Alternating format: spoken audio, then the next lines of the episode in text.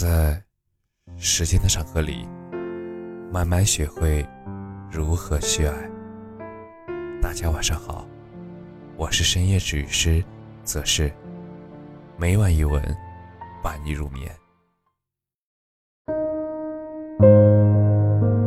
做十五分钟没人认识的人。之前看过一部电影，里面有这样一句台词说。到了我们这个阶段，已经很清楚自己喜欢什么，讨厌什么了。喜欢的就尽情享受，讨厌的就一点不做。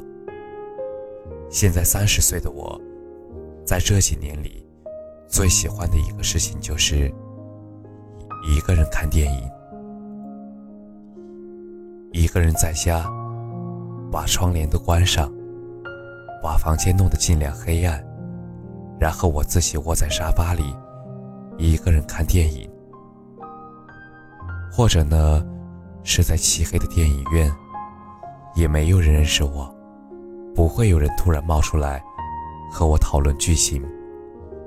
我会把手机提前进入飞行模式，在这一个小时的时间里，我可以随便的哭，或者笑，或者我根本不用在意电影的情节。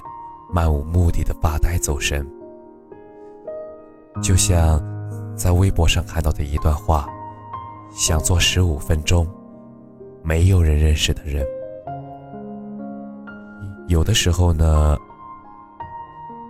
人们会真的很奇怪，在一段时间里，我们坚强的就好像一个战士，感觉全世界的委屈和压力都没有办法把你打倒。但是又在一段时间里，我们羸弱的，就像一个小孩，只想躲在一个没有人的角落，自己一个人慢慢消化所有的不堪与负能量。曾经读到过这样一个故事，故事里的女主儿女双全，家庭幸福，周围所有人都很羡慕她，但是有一天。她向丈夫提出了这样一个要求，说：“她想要一个属于自己的私人房间。”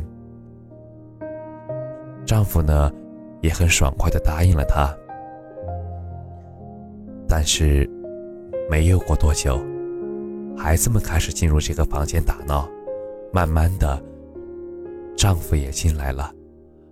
后来啊，基本上所有的亲戚朋友都能够进入这个房间了。这里俨然就成为了他们的第二个客厅。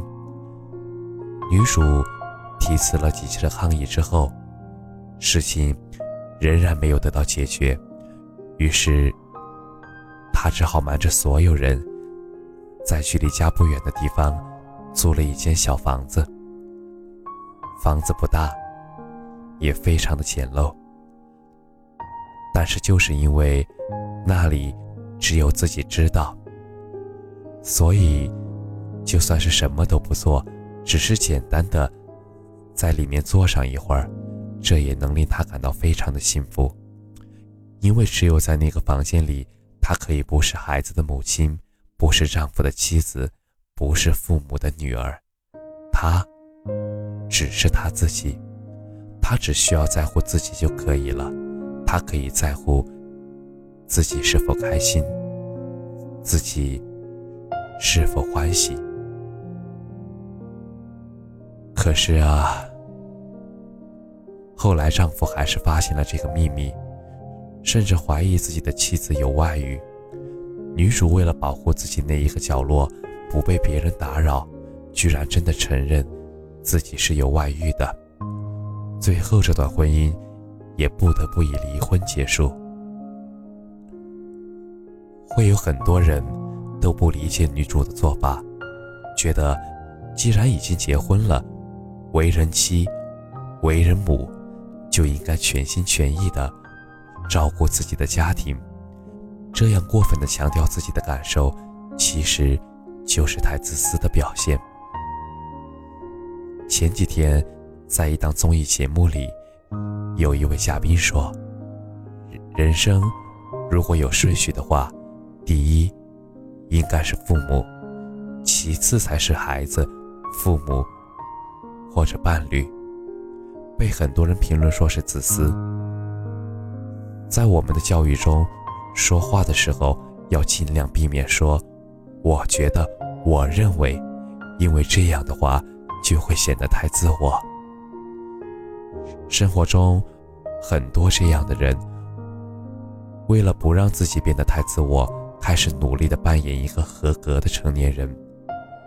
他们担心父母会失望，他们担心伴侣会突然离开，他们担心朋友变得疏远，他们担心工作做不好被领导骂，他们还担心节奏慢一点就会被社会抛弃。我们几乎用尽了自己所有的时间和精力，来适应周围的人和环境，我们却忘记了为我们自己争取自己的空间。我们应该知道，幸福从来都不是以牺牲自我为前提的。我们只有自己真正的明白自己想要什么样的人生，才会拥有真正的幸福。在这个世界上，有多少人把崩溃留在了厕所，把眼泪留给了深夜的被窝？我们能够留给自己的时间，本来就已经少得可怜了。所以，我们更应该学着把自己交给自己，给自己多留一点时间。它可能是你回家之前。在车子里静静坐的五分钟，也可能是在厕所无人打扰的几平米，还可能是那不到两个小时在电影院里的漆黑。在这个叫做自己的空间里，你可以是任何角色，也可以不必是任何角色。这不是在逃避生活，而是在。纷繁复杂的生活里，给自己留下一个能陈列心事的空间，可以让你安顿好你所有的迷茫、不安，也可以让你整理好自己的缺陷、焦虑，然后用最大的热情再次拥抱这个世界。其实，不是所有的热闹都是快乐。